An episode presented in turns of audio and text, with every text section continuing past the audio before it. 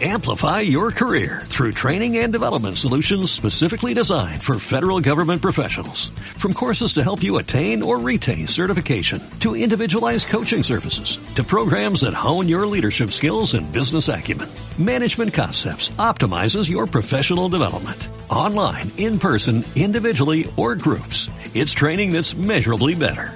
Learn more at managementconcepts.com. That's managementconcepts.com.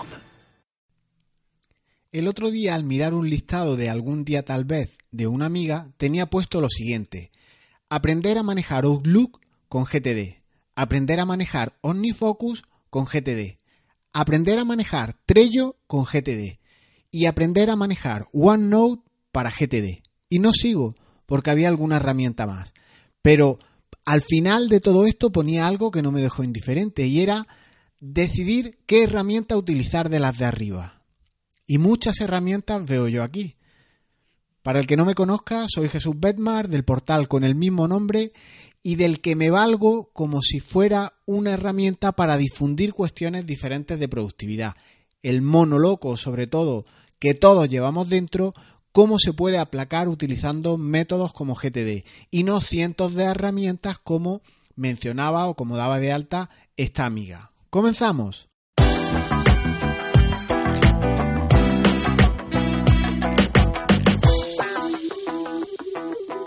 Con motivo de ese uso abusivo que se hace de las herramientas, en esa búsqueda de ese grial productivo, en el audio de hoy quiero trasladarte 20 cagadillas que tienen los usuarios al acercarse a GTD y eh, que menguan nuestra productividad justo al contrario de quitarte estrés, de descargarte de, esa, de ese mono loco que siempre hablamos y te cargan por contra de más trabajo, de más lío, de más herramientas y de más complicación.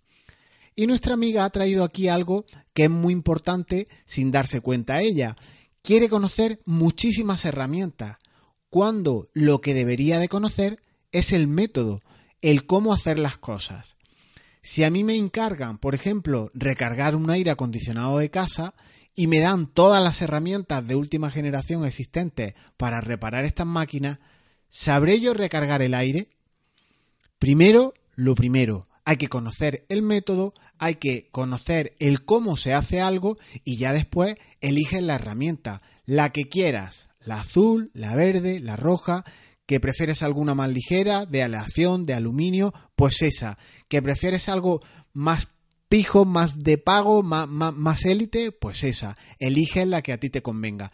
Pero primero, obviamente, hay que saber un método, hay que saber cómo recargar ese aire acondicionado que te exponía y por dónde obtener un sentido de las cosas. Hay que saber eso básico que se requiere para toda cuestión.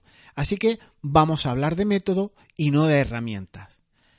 En charlas que he realizado en estos últimos meses con gente que quería implantar la metodología GTD, eh, he detectado ciertas carencias que hoy quiero compartir contigo. Y las quiero compartir desde una perspectiva de la mayor, eh, desde las mayores de las humildades que existan, porque yo creo que he caído en las 20 que te voy a relatar. Eh, entonces, mm, este es el planteamiento desde la humildad, trasladaros errores por si os sirven de algo por si os pueden evitar esta caída. Prácticamente, reitero, podría decir que yo he hecho mal casi todo de lo que voy a comentar aquí. Entonces voy a seguir una especie de escaleta que tengo con unos 20 puntos, pero que si se alarga en exceso, pues igual corto, troceo este podcast, este audio en, en dos trozos. Lo iré viendo sobre la marcha. Si aproximadamente llevo unos 20 minutos y veo que se va a extender y no he avanzado mucho en, esta escaleta que tengo preparada, pues cortaré el audio, vuelvo a grabar otro para que sea mucho más eh, escuchable, más cómodo en, pequeñas dosis que no uno tan largo. Punto número uno de esas 20 cagaditas con GTD que no te descargan, sino que te cargan y te crean más trabajo. El primero, las tareas que se dan de alta son proyectos en sí mismos me he dado cuenta al acercarme a, ciertas personas que al dar de alta eh, en esa captura, en ese flujo de los cinco pasos de GTD, la tarea que han dado de alta, incluso eh, eh, en un procesado posterior, en un aclarado, son proyectos en sí mismos con una virtualidad de muchas horas de por sí. Es decir, das de alta una tarea, bien suelta, bien que corresponda a algún proyecto, y la dejas en tu sistema tal que así, con este ejemplo como el que os puedo plantear que es real. Calcular de mm, presupuesto de ventas competitivo para la empresa tal. Y eso, que en teoría es una próxima acción o una acción o una tarea a realizar, igual requiere de ti llamadas al equipo comercial, igual requiere de ti ver si tienes stock, igual requiere de ti comparar precios de tu competencia. Tienes varias acciones dentro de esa próxima acción que están ocultas, que están eh, a la espera de que te pongas en marcha y cuando en teoría vas a hacer una sola acción se despliega un abanico de acciones que lo que puede parecer que es una simple acción y te iba a llevar cinco minutos, igual puede llevarte toda la mañana.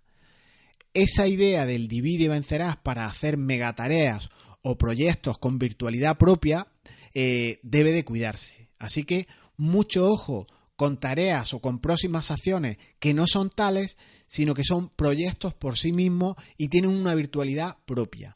En teoría procede dividirlos, segmentarlos, hacerlos mucho más realizables en tareas mucho más pequeñas que esa tarea que está oculta y en realidad es un proyecto y te va a llevar sin duda horas. Segunda cagadilla de GTD que, que no descarga, se insiste en llevar un inventario de acciones. Y esto es un poco lo que la metodología nos propone. Hay que desaprender un poco cuestiones como eh, proyecto, inventario de acciones. Siempre queremos tener la seguridad de tener todas las acciones un poco eh, relacionadas, inventariadas. Ha perjudicado mucho esas gráficas de GAN en las que nos muestran nuestros proyectos por fases, todo desglosadito, todo bonito, y entonces a nosotros nos da cierta tranquilidad verlo todo por fases, todo desglosado. Pero en GTD el inventario de acciones, no digo que, no sea compatible o que no pueda llevarlo, pero ese inventario de acciones no lo puedes llevar implícitamente en tus proyectos dentro de GTD. Esos inventarios de acciones, esas fases de las que hablábamos, deben de llevarse fuera como material de apoyo al proyecto, al que acudirás cuando no tengas unas próximas acciones en tu proyecto y debas de ir a buscar más trabajo, más avance de tu proyecto, de lo que te ocupa en ese momento.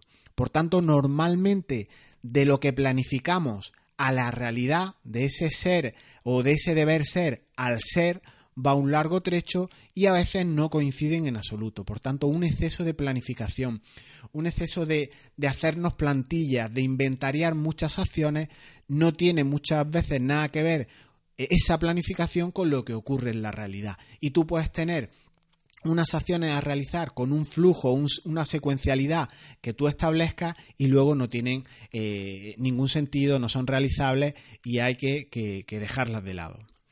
Tercer punto, tercera mm, error que se suele cometer por los usuarios, abusamos de las etiquetas o de los contextos. Hay aplicaciones, por eso a mí me gustaba mucho, eh, para los que me seguís, eh, OmniFocus en la versión 2 me gustaba porque solo te permitía una etiqueta y eh, complica mucho, mucho menos la vida. Ahora, en el abuso de etiquetas hay situaciones que tienden al absurdo. Yo he visto ahora usuarios que, por ejemplo, para hacer una aproximación, como podría ser mandar un simple correo electrónico, pues se plantean ¿qué etiqueta le pongo a esta acción? le pongo correo, le pongo PC, le pongo ordenador y ante la duda, la más tetuda, como se dice por aquí, se ponen todas las etiquetas y yo creo que esto es un error, porque nos cargamos el sistema, nos cargamos la potencia de buscar por unos contextos que sean la única herramienta o la única situación que necesitamos para hacer esta cuestión. Hoy pueden mandar un correo prácticamente estés donde estés. Pues usa un contexto que simplifique todo y una etiqueta del tipo arroba correo o arroba smartphone o arroba ordenador para este tipo de cuestiones, yo creo que es más que suficiente. Punto número 4 de otro error, de otra cagadilla con GTD que no descarga sino que carga. No dar de alta todas las áreas de responsabilidad que tenemos en nuestra vida. En ocasión, eh, en ocasiones me he encontrado algo mm, muy evidente y es que el mono loco sigue en las personas que incluso se han acercado a GTD. ¿Por qué? Pues porque los que se inician en la metodología no crean todas las áreas de responsabilidad que están presentes en su vida. Normalmente todo el mundo acierta en crear el área de trabajo y el área personal. Pero es muy común la falta de otras áreas que nos ocupan nuestro tiempo, que nos ocupan nuestra mente, que nos ocupa la familia, etcétera. Por ejemplo, el tema tributario fiscal. He visto este es un error muy común en las personas eh, que no tienen este área, no tienen un área o un, área de responsabilidad de, finanzas o de temas tributarios y aquí todo el mundo entramos, todo el mundo tenemos que pagar impuestos, todo el mundo tenemos que hacer declaraciones eh, de la renta, algunos incluso más obligaciones tributarias en relación a los pagos fraccionados y demás. Por tanto, hay que dar de alta, entiendo yo, todos los asuntos que ocupan tu mente. Algunos son ejemplos muy manidos, pero están ahí. El hobby que tienes algo descuidado y que te ronda, ese club deportivo, las salidas con amigos, la ITV de tus coches. Este es el ejemplo manido que, al que me refería, ese deporte que te gustaría hacer, hay que crear tantas áreas de responsabilidad como sean necesarias. Y esto es una cosa que se descuida. Si tú tienes dos o tres áreas, pero otras están ocupando tu mente, esa descarga, ese monoloco sigue presente en ti, con lo cual eh, puede que abandones GTD porque sigue tu nivel de estrés, sigue tu nivel de preocupación y no tienes todo tu mundo analógico volcado a tu mm, mundo digital, a tu aplicación GTD, en definitiva, a tu método. Punto número 5. No tirar suficientemente del algún día tal vez. Es una lista que es una gran olvidada y de la que hay que hacer más uso cuando estás en ese modo en el que dices yo no puedo más con esta carga de trabajo. Y algo es una verdad aplastante hay que trabajar para vivir y no invertir el, orden de estas últimas palabras, no vivir para trabajar. Es ideal trabajar las horas eh, en las que tú rindas, pero no más, huir del presencialismo, de, calentar silla y esas cosas. Pero si tienes muchos proyectos en, en tu sistema, en tu, en tu vida, mueve algunos algún día tal vez y ya se harán. Detrás de un día viene otro. Y si piensas que si no está de alta en, tu sistema no se va a hacer, que esto es algo muy recurrente, igual es que no debe hacerse o es que es imposible que se haga con tanto trabajo como tienes. O todos van para adelante y ninguno se acaba porque todos los ralentiza, o vas terminando alguno y después vas terminando a otro y así sucesivamente. Lo que dé tiempo y punto. Esto es una cuestión de lógica aplastante. No se debe de perder la salud no debemos llevar a niveles de, estrés eh, en relación con una metodología. Si GTD nos da herramientas para ser más diligentes, para, para ganar tranquilidad y demás, no podemos con esa captura, con esa ambición, echarnos más trabajo del que realmente tenemos. Tenemos unas horas, 8, 6, 10, las que trabaje y en ese, en ese margen hay que ceñirnos. Punto número 6. Eh, de estas cagadillas que os comentaba de GTD, este es un clásico, no es fácil de trasladar, daría eh, pie para un podcast propio, con virtualidad propia, y es invertir la fecha ficticia en tus acciones. Si yo a algo no le pongo una fecha, no se hace. Y esto es un clásico que todos indican. Me procedería a poner un ruidito de estos que, tanto eh, molestan, pero es así es un clásico de, lo que todo el mundo alega. Es que si yo le pongo fecha, cuando me salte la alerta o cuando lo vea yo en mi sistema, lo haré. Y es que si tú pones fechas inventadas, fechas subjetivas, eh, hay algo que puede ocurrir y es que mezcla lo que son fechas objetivas reales con vencimiento de plazo con las que tú inventas con esta triquiñuela que tú te has planteado. ¿Y qué ocurre así? Pues que esto nos lleva a, una situación absurdo, absurda y a un estrés gratuito. GTD tiene una forma de determinar qué hacer con esas tareas que no están sometidas a vencimientos objetivos. Y esto se ve en la propia metodología. Punto número 7. Intentar hacer de GTD un sistema de trabajo en equipo. Esto me lo he encontrado en distintas ocasiones. Algunos usuarios, algunos suscriptores me han mandado algún correo. ¿Cómo podríamos hacer para con Nirvana, OmniFocus, con Evernote, trabajar con GTD en red, eh, eh, en, un sistema colaborativo con varios compañeros, en un despacho de abogados y demás?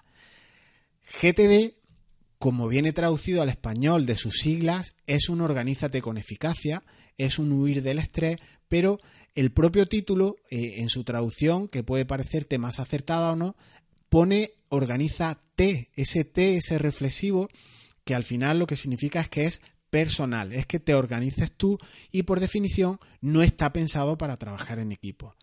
Si yo algo que tengo que hacer, eh, hecho unos 10 minutos, tardo 10 minutos en realizar esa tarea y contextualizo, por ejemplo, esa tarea de que yo voy a tardar 10 minutos, ¿realmente estoy haciendo una contextualización de esa tarea correcta?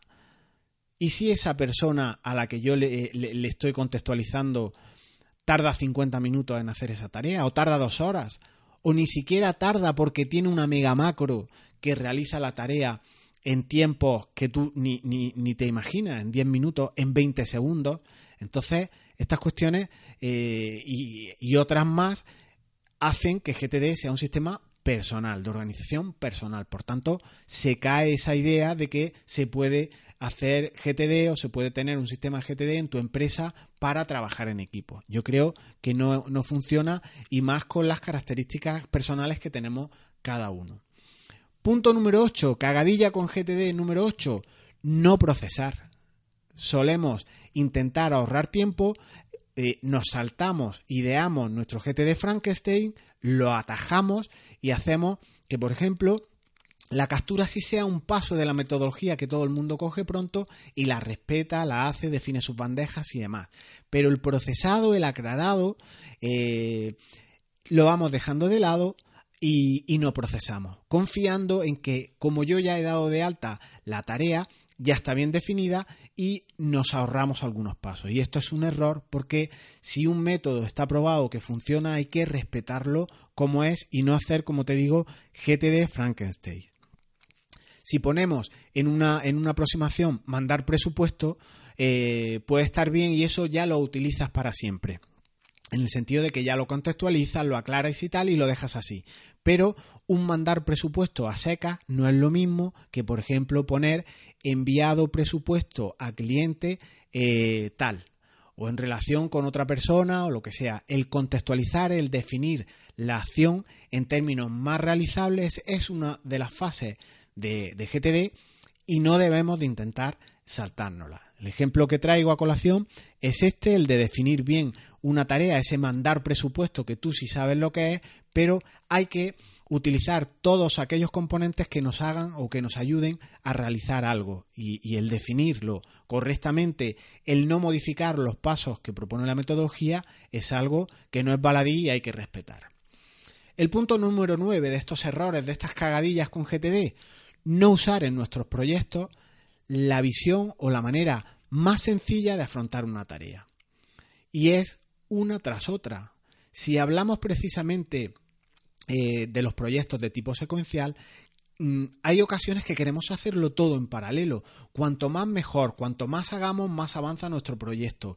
Pero verlo todo disponible en nuestras aplicaciones nos agobia, nos mete ruido, nos hace una relación de tareas que intentamos hacer la que, la que más cómodo nos resulta, la que hacer cuantas más mejor para que tengamos esa sensación en nuestra mente de que hemos cumplido muchas tareas y esto no funciona así.